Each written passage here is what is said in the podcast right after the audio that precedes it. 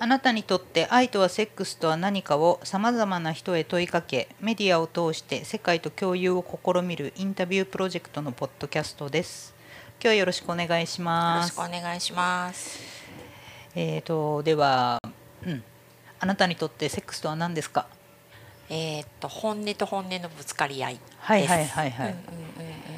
それはどういったことでまあきっかけというか、うんで感じられたというかそういうふうに思われたんですか？まあ偶然というか最近ちょっとこう愛に語るそういう場に行って愛。とは、場うん、愛とは何だろうっていうので、でまああのセックスに愛っていうのはまあ不可欠だろうなと思ってて、はいはい。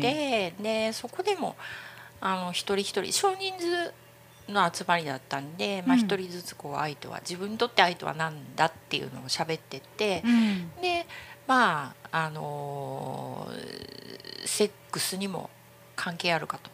愛が。うん。関係あるかなと思ったので、そこの愛の場でも愛を語る場でも本音。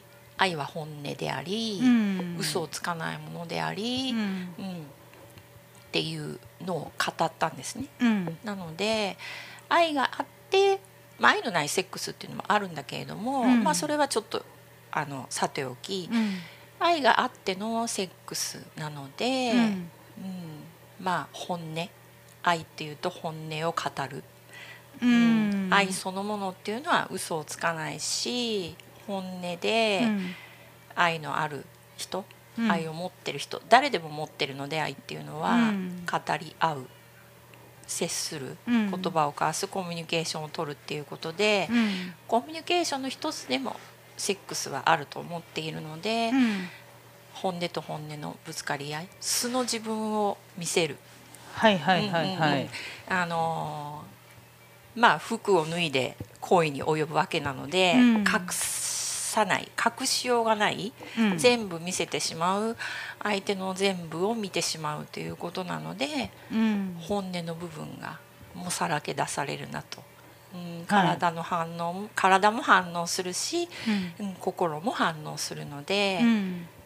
もう本音がもろに出るっていうことなので、そういうふうに捉えてます。そのご自身の経験上でそう思われてるっていう、そうですね。うん。はいはいはい。と今お年が57歳で、まあ旦那様、まあ、ご結婚されてて、まあ、異性愛者の方ということで、うん。旦那様がいらっしゃって、はい。まあ、旦那様は還暦を過ぎられてて、うん。こう今でもこう旦那様と、うん。その挿入とかはなくても、要は肌の触れ合いっていうのは終わりなんですか？あ、えっ、と朝行ってきますっていう時にチュッとはし,、してます。めっちゃ仲いいすごいですねそれはすごいわ喧嘩した時にはやらない時もあるけど、やらないこともあるけど。新婚みたいじゃないですかそれってて。新婚時代からずっと続けてますね。あ仲いいんですうねーんまあ途中いろいろありましたけど、はいまあでもこの人だと思って、はい。まあ今まで来てるので、うん。30年以上夫婦続けてるので、うん。まあ、うん、挨拶代わりっていうか「いってらっしゃい」っていう感じで。それはだってね、うん。喧嘩した時はしない時もあるけどっうん。て、それはね付き合いたてのカップルと同じこと言ってるじゃないですか。私数十年そんなこと言ってないわ。数十年は嘘だった。十数年でした。うんうんうんうんすいません。まあまあまあ、うん。そんな感じ。うなので。ーん。それ今でも旦那さんと、まあ、あのセックスはじゃあされてないってことですか？まず体的にっていう、うんとね、うん。ちょっとうちの人ここ12年病気になっちゃってあのそっち系の病気ではないんですけど、はい。マスクをつけて寝る。あそうなんですうんなか、のでまあそれ外してもいいんですけど途中でトイレに起きたりはするんで、うん。だからまあできるだけそれはつけててほしいなって思ってるので、それはあれですか、あの肺気腫みたいな？うん、睡眠時無呼吸症候群っていうのです、うん。私は気づいたんですけどね。呼吸止まってるっていうのが、あのうん、なんだろう。超えてる人とかすごいなるとかなっていいんですよなりやすいんだね。けどあのーなぜかうちの人は太ってないんですけど、はいはいはい。でもあのーある時私がパッとあれ？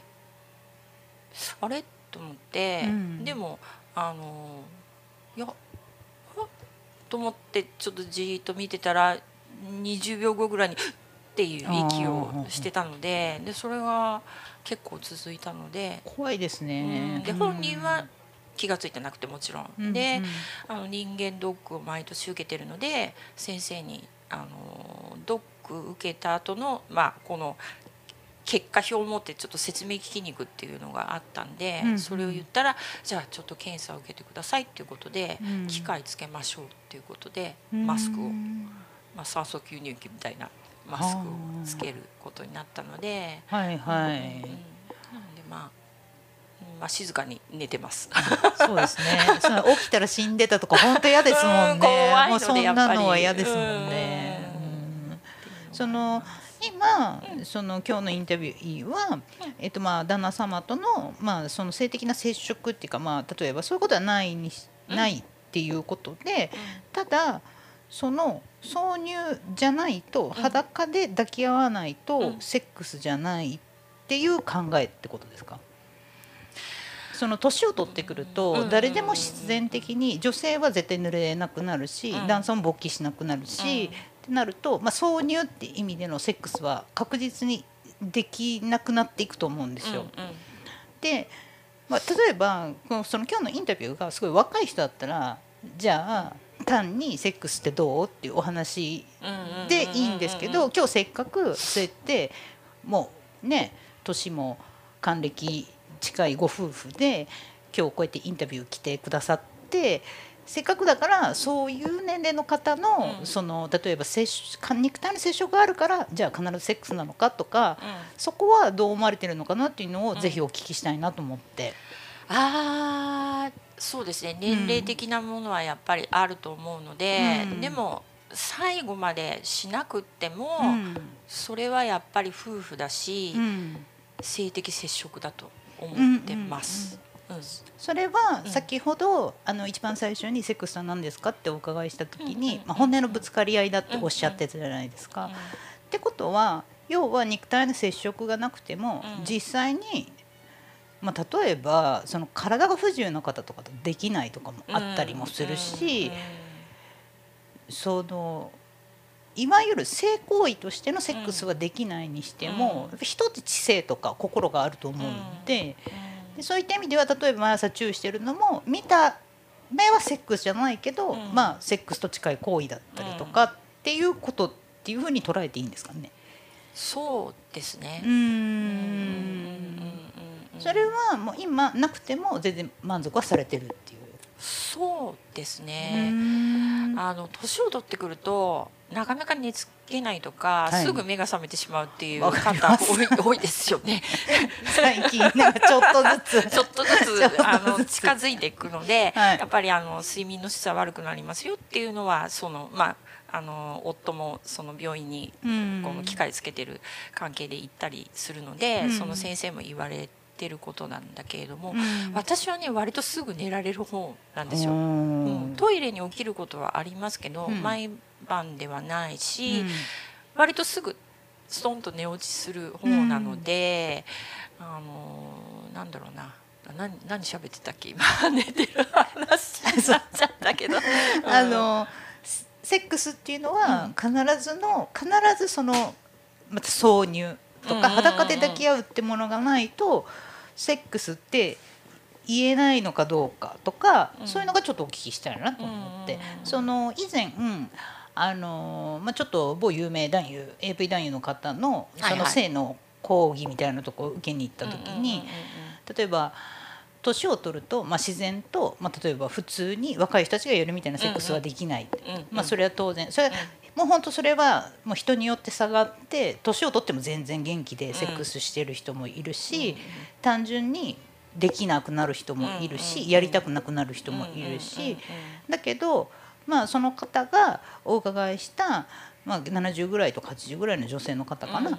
にお伺いした時にこう一緒に寝てるだけでももうセックスしてるような気持ちになるんだみたいなことをおっしゃっててで私はうんここ最近もうここでもすごい何回も話してるんですけど性欲全然最近ないんですよ。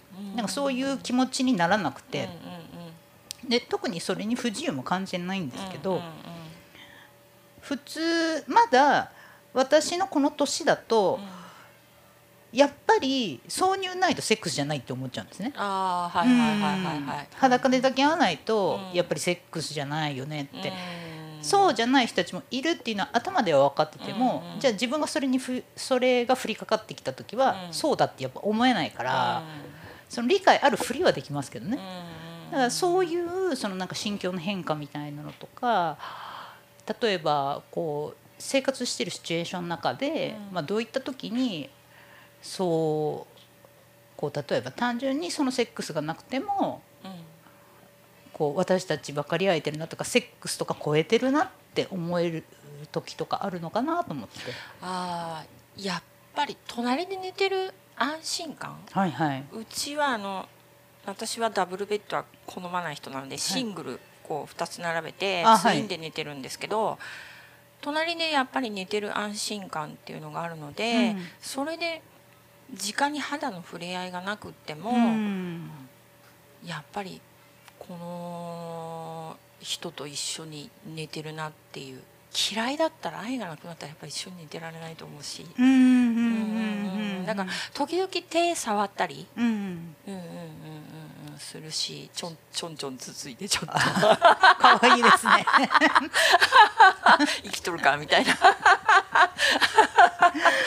お若い時とかはどうだったんですか？ご夫婦の性生活は。うんそれなりにありましたね、うんやっぱり子供もいるので、うんありましたね。こうセックスレスの時期とかはなかったんですか？精神的なもので、はい。彼が、はい彼の方が精神的なものでできないって言って言った時はありましたああ。多分仕事のストレスかなんかで、はい。30代か40代ぐらいでしたねその時うんは寂しいなとかなかったですか？あありましたよ、うーんうんうんうんうんちょっと突っ込んだお話はいはいしていいですか？例えば浮気されたりとかその時にうんうんそういうことはなかったですか？外にそれを求めたとか。その時はないですね。はいはい。うんうんうんうん。そういう時期じゃない時にはい。ちょっと怪しいなっていう時はあった一回。一線は越えてない。多分。た多分。どういう意味多分ってどういう意味ですか？多分。あのね今もうあんまりやらない昔流行ってたプリクラが出てきて相手の女性と胸をぴったり合わせて抱き合ってる写真2人だけで。ちょっと怪しいでしょ？だいぶ怪しいでしょ？旦那が？旦那さんが、はいはい。だいぶ怪しいでしょ、はい。で問い詰めたんだけれどもでもね浮気してる人って、まあ、ポロッと落ちる場合もあるけどしてるよって絶対言わないからしててはいはいはいもしてなくてもしてないよっていうのが男の人なので、まあしてないって言ってて。はい。で、うん今日のインタビューの方は、うん旦那さんがこうまあちょっとセックスができない時期、うんありましたね、うんは寂しいなとかはなかったんですか？ありました。でも、うん。男の人ってめっちゃなえなえる。すごく落ち込むっていうのは分かってたのでう、ん。何も言わなかった。それは我慢されてたってことですそうですね、まあ、子供のこともあったし、まあ、あ子育ての方にこう意識を向けてると、うん。まあ、くたびれて寝てしまうっていう時もあるし、反対にそのあの健康な時に「どう?」って言われて「もうダメめちゃくちゃ眠いからダメ」って言って私が断る時もあったので、うん。まあ、うん、お互い様だなっていうのは、うんたかな。うん。うんこう例えばセックスレスで悩んでるご夫婦とかいらっしゃるじゃないですか。あありますね。うんうんうん。まあ、結構今の時代ねそういうのも昔みたいにこう隠されてないから大っぴらになってるし、例えばそういうのでこう悩んだとかはなかったんですか？は考えてる暇がなかったって感ないっじていうかただいつまで続くんだろうってちょっと不安はあーそれは何が寂しかったんですか？その時は。30代40代って多分女盛りじゃないですか。私ね病気をしてた時期があって35でパニック障害になったんですよ、あー。で結構長い間あのでもずっとその苦しんでたわけではないんだけれども、はい。だからすごく寂しい時期があったんですよね、うん。落ち込むから精神的に。であのー正直死を考えた時もあってうんすごく辛かったんですよ。でその時にあのーなん役に立たないって思ってたので自分が、はい。うん、子供のこともあのうまくやれてない、はい。で本当に症状がひどい時の記憶っていうのがけ欠落してしまって何も覚えてない。そうそういうの本当にあるって言いますよね。はいはいはい。だからご飯食べてても砂を噛んでるみたいだったし、はい。見るこうそ風景がみんなグレー。モノクロっていううん感じ。色があー。もう全然ついてなくってテレビついててもあニュースき聞こうで今日は明日の天気なんだっけテレビつけても全然頭に入ってこない、っうんうんうん。ていうのが結構症状のひどい時で、うんで私がその夜中に夜中っていう時間でもないな。でも子供は寝てたんで、もうな泣いてわめいうん。て、そしたらうちの人がガバッてこうカッてこうあの抱抱きしめてくれて。旦那様が。そうそうそうそうそうそう。うん。あの私なんかもう役に立たないしいらないでしょって言ったらうんあのバカ言うなって言って、うんお前はガラス細工みたいに壊れてしまいそうなんだから俺しか守るやついねえんだとかいやでもそんなこと言われたらもう別にセックスしなくていいですね。って言われてで「やだやだ」って言ったら「おお俺にもお前が必要なんだ」って「そんなこと言うな」って言って、はいはいはい。って言ってあこの人は私を愛してくれてるんだっていうのを確信したので、うん。それがねセックスレスの時とどれぐらいの時か離れてたのかその時そのままだとか全然覚えてないんですけどあだから私記憶が曖昧ってことなんですよね。でも多分パニック障害で、まあ、私ちょっとパニック障害って詳しい症状はちょっと分かんないんですけど、まあ、心の病気っていうちょっと大ざねちょっと大まかな説明で申し訳ないんですけど、の時って逆に本当に全然したくなくなるかめちゃくちゃしたいかどっちかだなって思って。うん。で私はすごくその、まあ、心の病気っていうとちょっと大げさですけどやっぱ落ち込んでる時はこの慰めはやっぱ男性に求めちまうんですよ。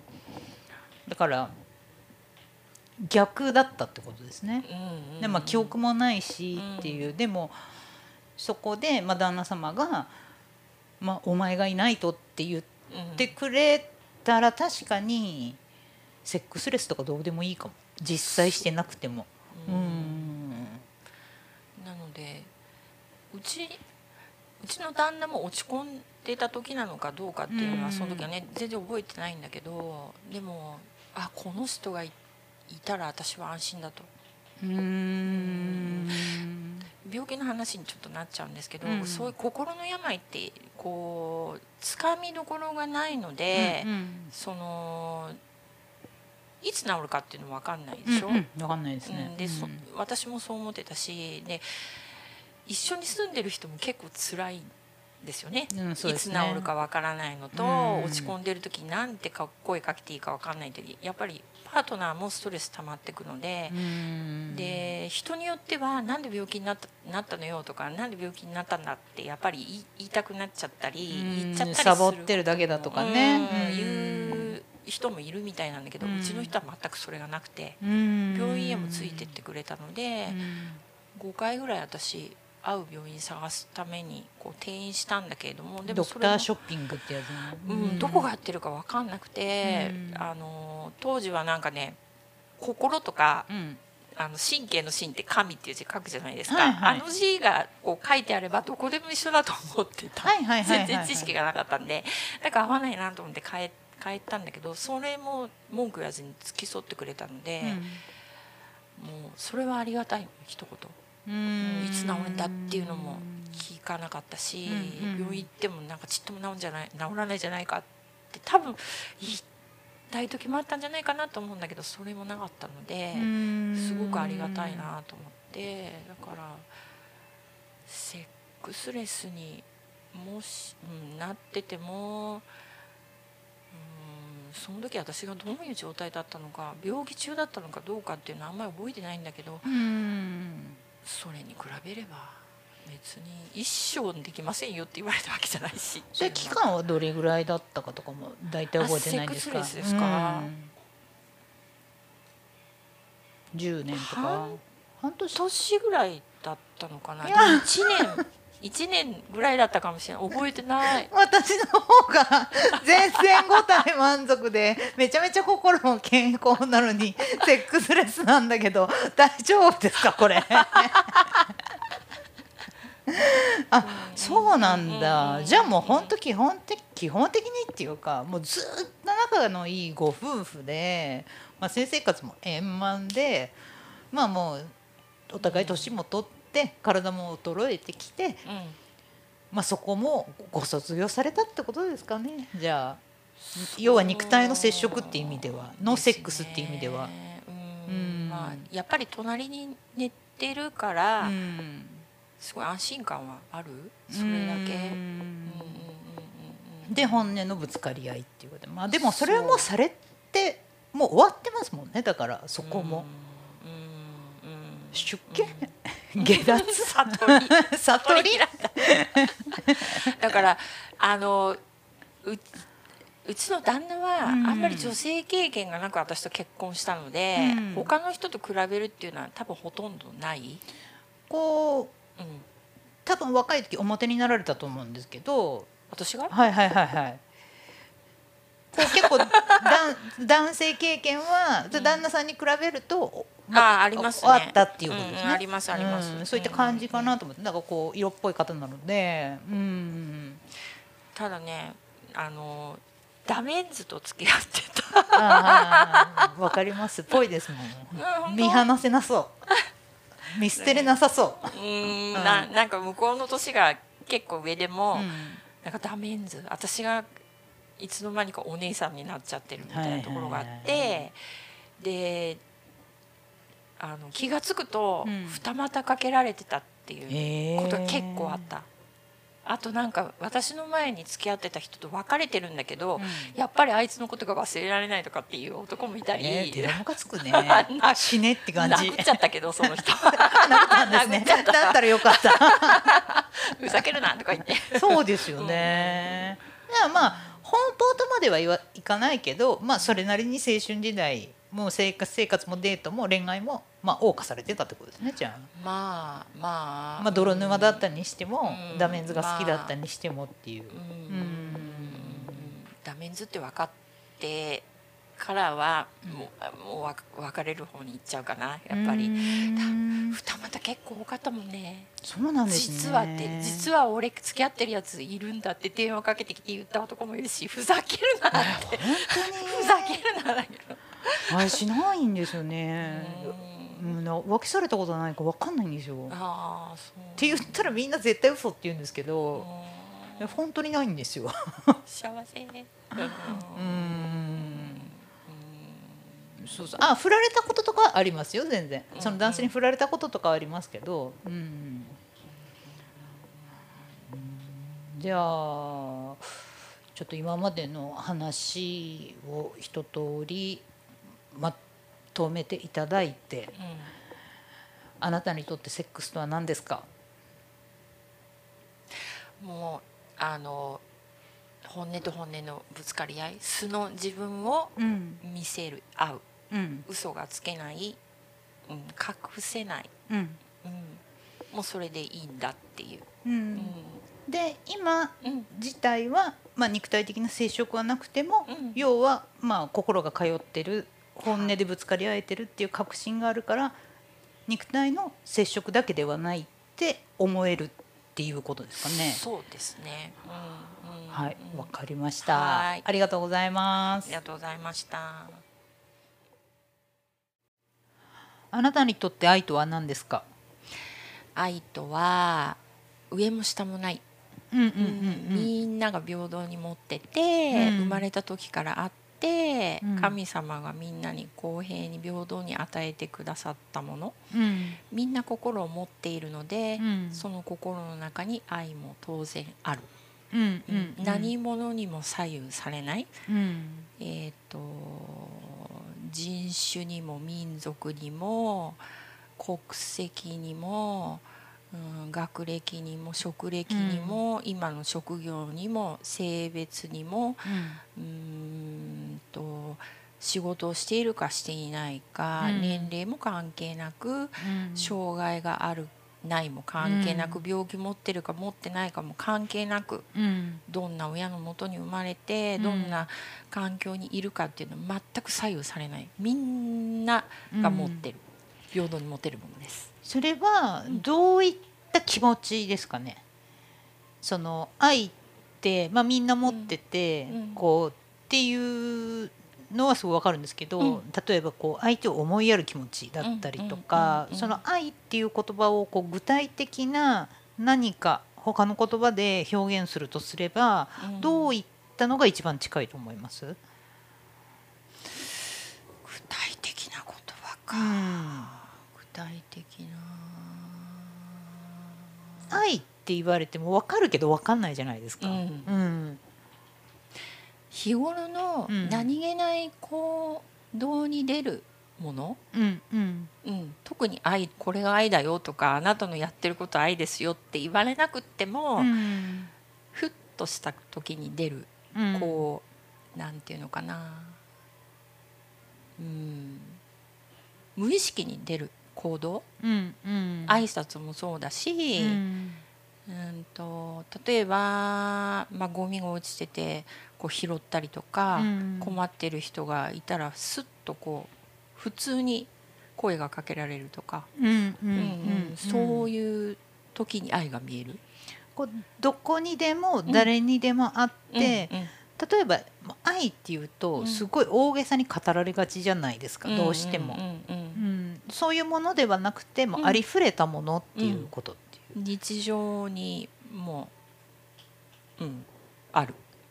日常って感じですか、日常ですね。うんうん「行ってきます」の挨拶もそうだし「うんうん。おはよう」の挨拶もそうだし、ご飯食べてる時に「あこれ美味しい」ってふっとこう言葉に出る時とかう、ん。うんなんかニュースちょっとしたニュースで「あうん。ーなんかあの人大変あそこのうち大変」とか、うんうんちょっとしたことでも「あらこんなことあって大丈夫かしら」とか、うん。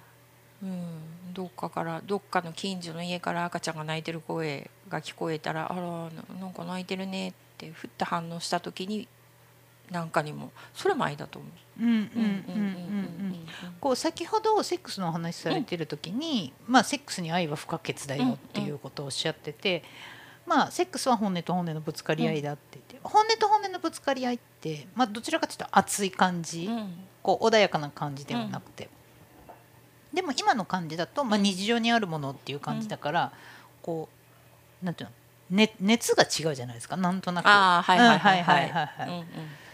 でそれはそのまあ日常にあるからこそうん。例えば熱が高い時もあるし低い時もあるしっていうのでその厚さとか、まあ、濃さとか、うん。こう大きさ広さとかは関係なく、うん。小さくても大きくても日常の全てが愛っていう。幸せな環境にいるところに愛があるかなっていう、幸せを感じられてる時っていうのはやっぱり自分のその人の心の中に愛がこうふわーっとうあると思うし、うんうんうん。だからふっとした時に何か食べてうん。うち、でのご飯でもだしどっか行った時に美味しいもの食べて、ああこれ美味しいねって誰かと言ったらよりその美味しさは感じるしあー幸せ、はい。ああこの場にこの人といられてこの美味しいものが食べられるその時間が共有できてるっていう時にはやっぱり愛。うん幸せだなって思うし、うん。感じるしそこには愛があると思います。こう幸せなかこう最初に誰でも持ってるもの、うん。どんな環境にいてもどういう状態であってもって、でも幸せじゃないと愛は感じられないって今おっしゃってて、うん。まあ中にはその決してうん。周りから見たら幸福じゃない、うん。幸せじゃない。例えば生まれた時から両親がいないうん。とか、こう両親にすごく虐待を受けてきたり、うんうんうんまあそれだけじゃなくて、うん。例えば社会人になって結構仕事が大変でうん。もう本当にへきへきしててとかっうんていう時とかってやっぱ人って幸せって感じられないと思うんですよ。でもどんなところにでも愛があるとしたら、うん。それは愛はあるんだけど、うん。心に余裕がないから感じられてないっていう状態ってことうん。ですか。うんうんですね。うんうんうん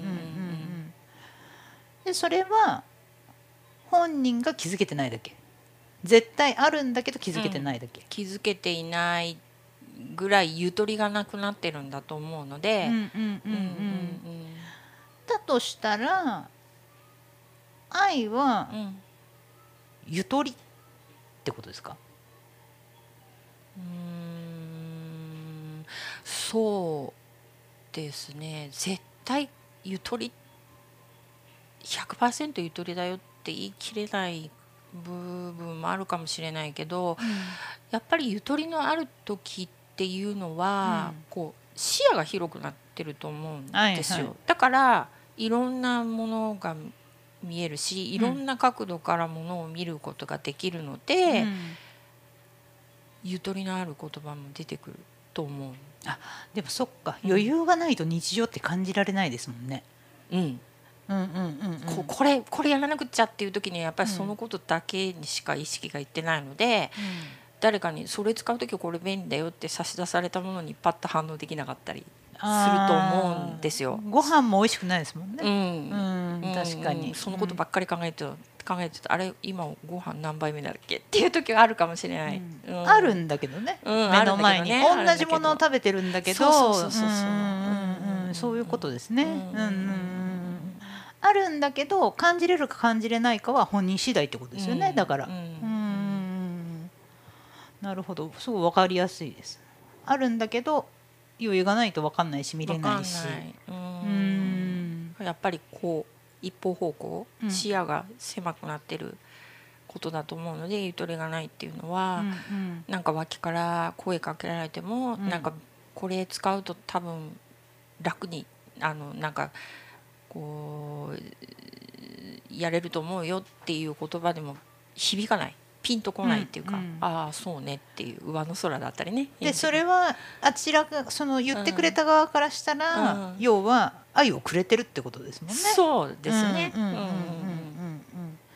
でもちろん自分に余裕がないとそれをしてあげることもできないし。できないんで、が感謝がなくなっちゃう場合もあるかなって思う。いやないですよね。うんやられても言葉かけられても手差し伸べてもらっても。むしろいらんことするなって思う時すらありますもんうんね。自分でやりたいんだっていうふうに思っちゃう時もあると思うし、うんうんそうそうそうそうだと思う。うんうんうんうん。まあでは愛とは日常っていうことですか、うん、そうですね。うん。うん、ふふっとした時にふとした時に感じるものうんが愛、んなんでもないけど感じるもの、でかん感じられるっていうのはやっぱりもともと与えられて生まれてきてるっていうことかなって思います。もうそこは理屈じゃないってこと、うん、理屈じゃないもうおぎゃって生まれた瞬間に、うん。みんな誰でも持ってるうん。じゃあ愛っていうのは心とも言えるってことですか？そうですね。人の心は愛でできているっていうちょっとかっこいいことを言うと、そんな感じかなと思ってるので、はいはい誰の心にも愛があるってういうふう日常なのか心なのかどっちだと思います？うーん。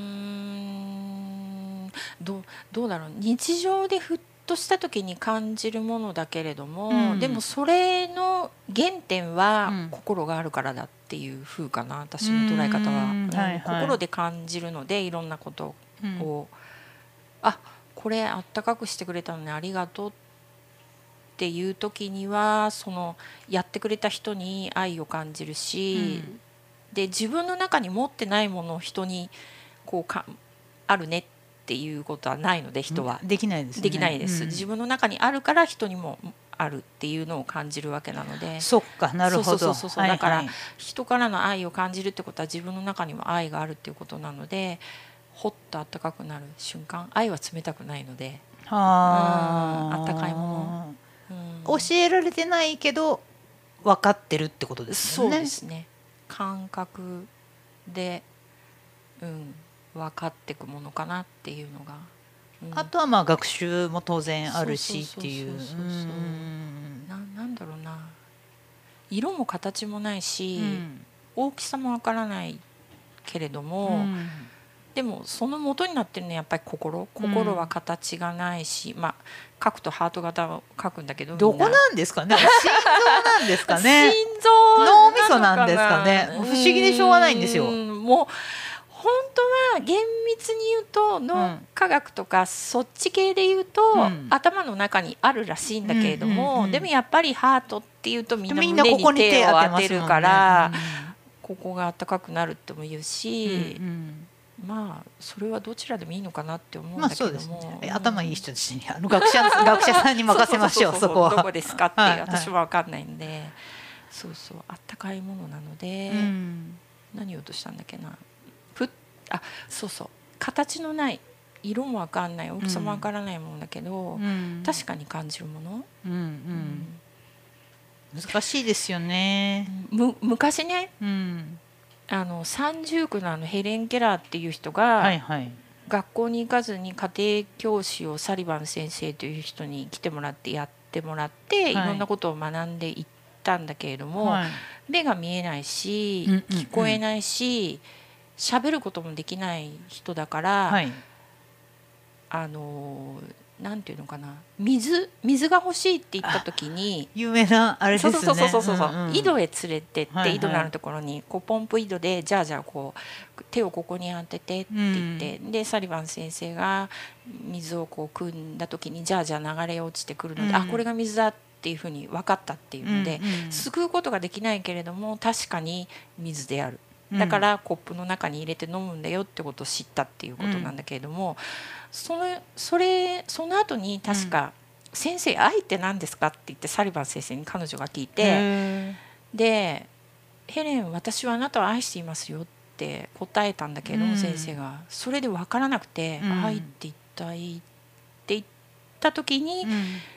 ヘレン水を水あの手に当てた時のこと覚えてる?」って言って「あはい」って「水は掴むことができないけれども確かにあるよね」って、うん。愛はさらに掴むことができないんだけれども確かにあるんだよっていうことを言って、なんかの瞬ささっき言ったなんかの瞬間にこれが愛だこれあこういうのが愛なんだなっていうのをその後なんか学んでってあこれが愛なんだっていうのをこう確信していくっていうのをこう自伝かなんかで伝記かなんかで読んだ記憶があるんだけれども、うんそれぐらい分かりにくいんだけれども、うん。確かにあるもの。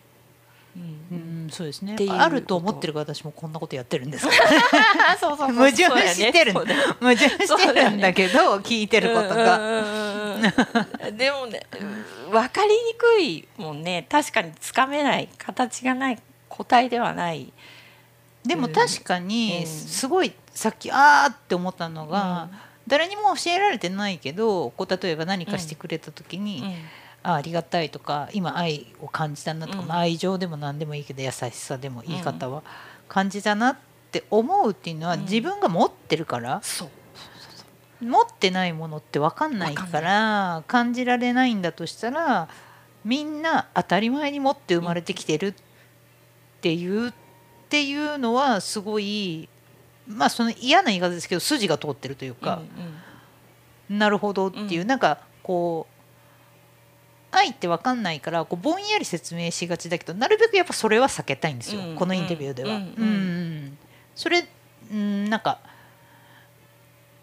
ぼんやりで納得できてるんだったら多分みんなこんなに悩んでないと思うんで。悩んでないね。うん。うんそうそうそうそう。悩んでないしいつまでたっても愛とは何ぞ例えば作品のテーマになったり映画のテーマになったりそれで苦しんだり、人を殺したり、うん。嬉しくなったりっていうのはないと思うんで、うん。うん。っていうのはすごい思ってて、うんうんでもさっきのやつはこうなんだろう。もちろんこれあなたに今のあなたにとってなんで全員が全員それが正解とはは思わないと思うんですけど、でも確かにそれは絶対揺るぎない事実ですよね。うん。うん。だなっていうのはすごい今思いましたね。うん。すごい。ありがとう。なん。かみん。な育っていくうちにいろん。なものがこう、まあ情報もそうだし、うん。いろん。なものが入ってくるのでう、ん。忘れちゃったりね。とかね。隣の芝生が青かったりとか。見えちゃったり羨ましかったり嫉妬しちゃったりっていう、うん。それも結局愛があるからだと思うし、うん、そうですね、うん。うん。原点は赤ちゃんがお母さんを見る時の目表情あれが愛だったわかる。わかる？なんかわかるって言い方おかしいけど あの姪っ子が初めて生まれた時に、天使って本当にこの世にいるんだなって思います、今は思わないですよ。もうでかくて生意気で面倒くさいんですけどあなんだろう。あこうこれが愛かもって、うんうん。なんかもう本当その時しか思わなかったですけど、なんかそれはなんかわかる気がします。うん。お母さんだっていう認識をだんだん持っていくから、うん。こうお母さんがちょっと私もやったんだけど子供が生まれた時にこうちょっと移動すると目で追うんだよね赤ちゃんって。うんであお母さんなんだなってこの人は自分を愛してくれてる人で自分に危害を加えない人なんだなっていうのをこう純粋に無意識にうん。こうあの分かる理解するっていうところなんだけど、で赤ちゃんがお母さんを見て、うん。お母さんもそれに応えるので、うん。お母さんの方にもちゃんと愛がある。うんうんっていうのねうんで、お腹にいる時にもうすでにそれは備わってるので、ううんんへその緒ってすごいなって思うんだけど。なんで人間がうん。人間になるのかもう分かんないですもんねだってね。わ、からないもんね。だって解明できないんですよねそれは科学で。うんどっかの部分が最初ねなんかちっちゃな受精卵が細胞分裂していって赤ちゃんの形になってくるんだけど、どっかの部分が心になり愛そこに愛がこう入れ込まれるっていうのが、うん。こう人間が形成されていく中でこう決まってる。うん。私たちの分かんないところで決まってるんだけれども、うん。それが自然に行われるっていうのはすごいなって、うん。うん。お腹の中にいる間にもうそれが行われてるで形成されてこの世に生まれてくるっていうのはすごいなと思って。だからこう言い方は悪いけどレイプで生まれた子ですら持ってるんですもんね、うんうん憎しみのもとに生まれてる子ですら持ってるっていうことですもんね、それは。ううん。ん。憎しみのもとにって言い方ちょっとあれかもしれないけど、うん。まあ、きっかけが、うん。人人ってすごいなって、うん、感情の生き物って言われるけど、うん動物にはない感情があり心がありっていう。でも動物も親子愛ってあるからな。わかんないですよね。動物になったことないからうん。そこは。わかんないけど、うん。人のいろんなこう長年のこう研究や調査であ動物にも親子愛ってあるんだなっていう見方で多分見てるんだと思うけど、うんうんうん。でもあるかな。本能本能からないっていうのかな。その辺わからないけどうん動物になったことがないので、うんうんでも人は素晴らしいなって思います。うんうんではまとめていただいてはい、あなたにとって愛とは何ですか？愛当たり前のようにうん人が持っているもの、はい。ありがとうございました。ありがとうございます。